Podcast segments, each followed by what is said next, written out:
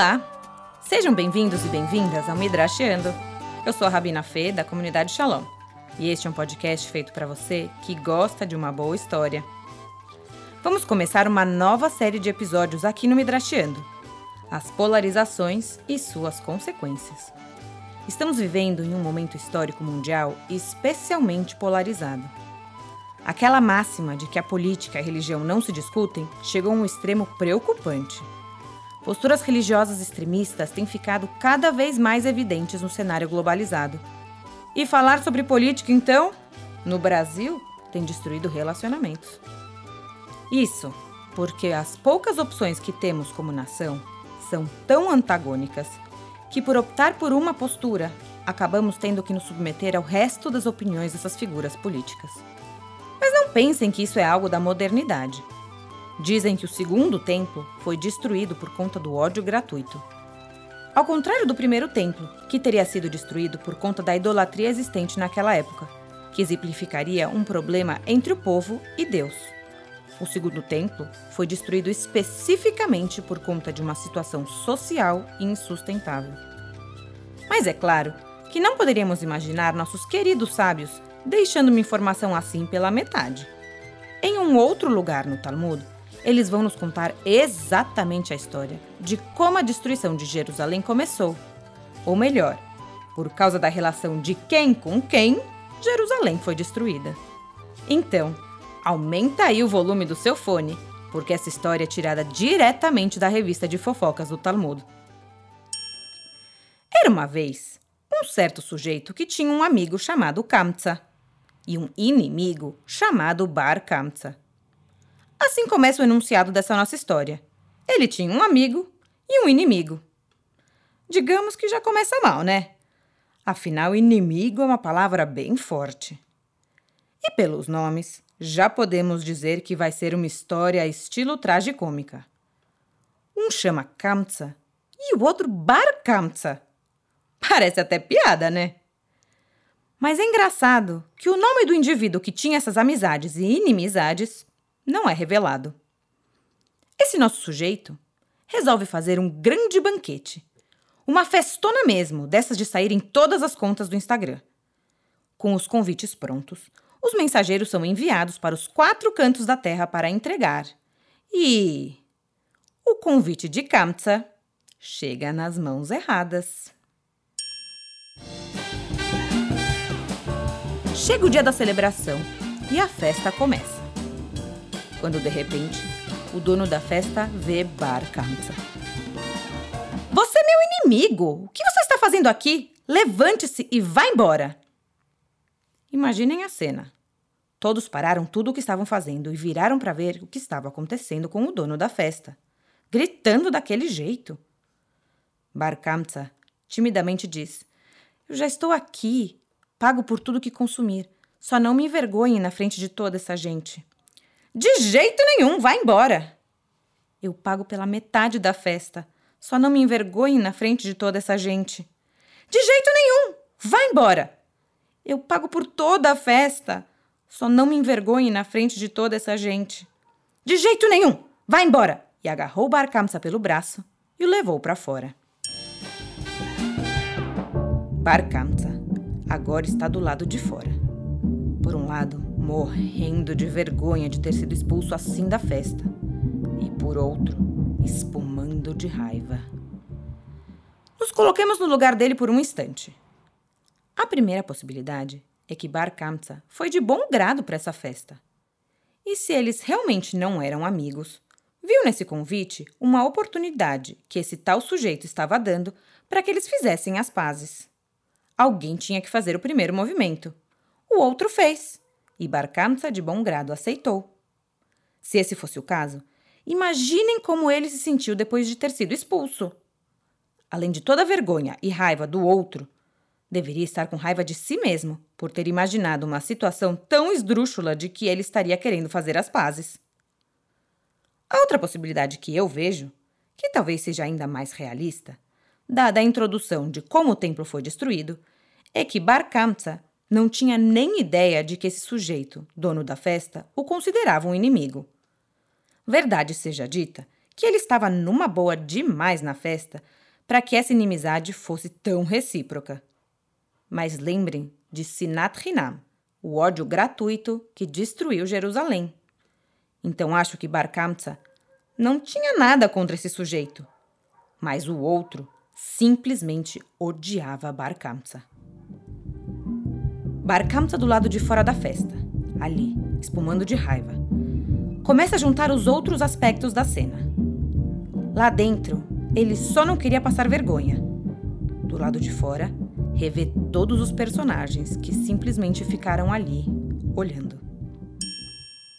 A lógica aqui é simples. Quem cala, consente, já dizia a sabedoria popular. Todos os sábios daquela geração presentes na festa viram toda aquela cena e simplesmente deixaram que Bar Kamsa fosse humilhado publicamente.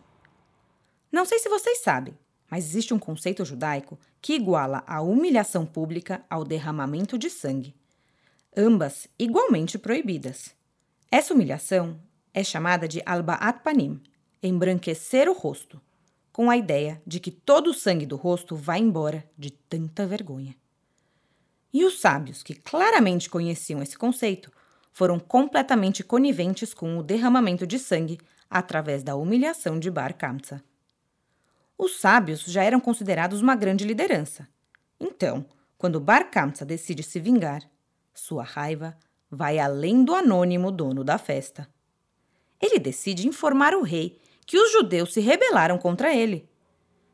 Só como um contexto histórico, os romanos eram a soberania local, mas conviviam.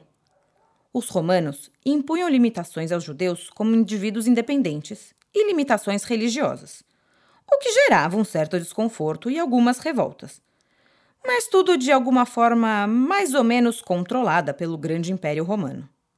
Por isso, quando Bar Kamsa informa o rei que os judeus se rebelaram, o rei não acredita muito. E Bar Kamsa propõe que ele faça um teste, que ele enviasse um animal para o templo, e ele poderia comprovar que os judeus não usariam esse animal como sacrifício. Fico aqui imaginando o rei dizer: Até parece, chamam-me várias vezes e sempre fizeram. Mas se você insiste, vamos lá. E envia um cordeiro com Bar Kamsa para ser sacrificado. E em direção ao templo, eles vão. No meio do caminho, Bar Kamsa faz um machucado na boca do cordeiro. Antes de acusarem ele de maltrato animal, vale lembrar que na época que sacrificavam diversos animais diariamente, eles não eram considerados mais do que objetos. Não que hoje sejam tão diferentes assim em diversos casos. Mas o objetivo dele aqui era fazer uma ferida em um lugar que invalidasse o animal como sacrifício. O plano de Barkamsa foi muito preciso, porque ele não escolheu esse lugar para fazer a ferida aleatoriamente. Era um lugar que não interferia na classificação de um animal para os romanos e interferia negativamente para a classificação judaica. Portanto, quando o animal chegou ao templo, já podem imaginar o que aconteceu. Mas não pensem que foi tão óbvio assim. Rolou uma discussão importante entre os responsáveis. Por um lado, alguns queriam permitir o sacrifício para garantir a paz com os romanos. Por outro lado, tinham medo de que fazer um sacrifício de um animal impróprio abriria um precedente para que qualquer um trouxesse qualquer animal. Decidiram não sacrificá-lo mas para evitar que o rei ficasse sabendo, pensaram em uma solução quase plausível: matar Bar Kamsa, para que ele não pudesse reportar ao imperador a decisão de não sacrificar o animal. Essa história vai se complicando, e os sábios temiam que a mensagem passada ao povo de Israel seria que quem fere um animal destinado ao sacrifício deveria ser morto, o que claramente era um exagero. Então decidem não sacrificar um animal, mas também não matar Bar que rapidamente voltou para o rei para dizer: Viu? Falei! Esse capítulo da história termina com a seguinte frase: Rabi Yohanan disse: A excessiva humildade de Rabi Zecharia Benavkulas destruiu nosso templo, queimou nosso santuário e nos exilou de nossa terra. Antes de qualquer coisa, vale recapitular que no início da história ficamos sabendo que Jerusalém foi destruída por conta de Kamsa e Bar Kamsa. E agora no final, a responsabilidade é colocada em Rabi Zecharia Benavkulas. Aliás, se vocês prestaram bem atenção na história, coitado do Kamsa! Ele não participou nem da festa, nem da história, e colocaram essa grande culpa nele. E o tal dono da festa, que fez Bar Kamsa passar uma vergonha absurda na frente de toda a galera, continua anônimo. Ou seja, se quisermos mesmo atribuir responsabilidades nominais, deveria ser por conta do fulano, de Bar Kamsa e Rabi Zecharia Benavkulas, é que Jerusalém foi destruída. Agora que sabemos o que aconteceu, acho que temos que pensar muito nessa história. Primeiro, quero explorar com vocês a questão do ódio gratuito. Não sabemos por que o fulano, dono da festa, detestava Bar Kamsa dessa maneira. Sabemos que claramente o sentimento não era recíproco. Pelo menos não na mesma medida. Temos aí um monte de sábios sentados na festa que assistem a cena de camarote e não fazem absolutamente nada. Estes que deveriam ser a liderança daquela época e deixam que a violência se desenrole sem fazer nada para interromper a situação em questão. Depois, temos uma sede de vingança desmedida, um plano mortal pensado em cada detalhe. E como última cena, a discussão entre os sábios se poderiam ou não sacrificar o animal do rei que, como soluções possíveis, cogitam matar Bar Kamsa para conseguir seu silêncio. Acabamos de passar por Tisha B'Av, o dia 9 do mês de Av, que relembra as destruições dos dois templos de Jerusalém. O segundo, por causa de Kamsa e Bar Kamsa. Porém, infelizmente, nada do que vimos nessa história ficou no passado. Disputas geradas por questões irrelevantes se tornam gigantescas envergonhamento público e retaliações se tornaram algo do nosso dia a dia, e muitas pessoas acabam sendo silenciadas no processo. Acho que as respostas às nossas perguntas, aqui no Midrashiando, de por que os sábios quiseram contar essa história lá atrás e por que escolhemos ela para contar aqui no podcast, acabam sendo as mesmas. Porque a sociedade já era e continua sendo um lugar de disputa e quando há certo poder envolvido em uma ou duas partes dessa disputa, ela pode ter uma escalada terrível. Basta ver a atual guerra na Rússia com a Ucrânia. Existem várias razões pelas quais a Rússia decidiu invadir a Ucrânia, mas claramente o sentimento antes não era recíproco. Não aprendemos nada nesses dois mil anos de história? Planos, guerras, mortes. Será que em algum momento vamos aprender? E aí, o que você achou dessa história? Vale para pensarmos tanto no macro como no micro. É verdade que quando estamos falando de potências mundiais, tudo é muito maior. Mas isso não quer dizer que no nível pessoal essas coisas não aconteçam. Brigas sem sentido, planos de vingança e destruição. Provavelmente no nível pessoal, não vemos tantas casualidades fatais, mas o estrago pode ser bem grande. Assim começamos nossa série de polaridades, vendo como algumas polarizações são construções completamente aleatórias, mas geram um impacto enorme para aqueles que estão envolvidos diretamente. E muitas vezes geram um impacto colateral em quem nem ouviu falar da história. Infelizmente, esse não é um caso isolado. E por isso esse tema aparece aqui. Então, fica ligado que daqui duas semanas vamos ver mais uma história de conflitos de opiniões. Não necessariamente são tão mal conduzidos assim.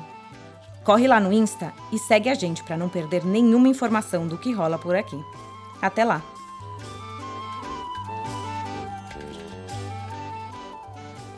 Este é um podcast da comunidade Shalom, com o apoio do Maroma Mamlat, Massorti Amlat e da Organização Sionista Mundial. Este podcast contou com a participação da Yonana Aslauski Basta e da Thaís Friedman no roteiro, e do Beni Zecre e do Ciro Neto na música e edição.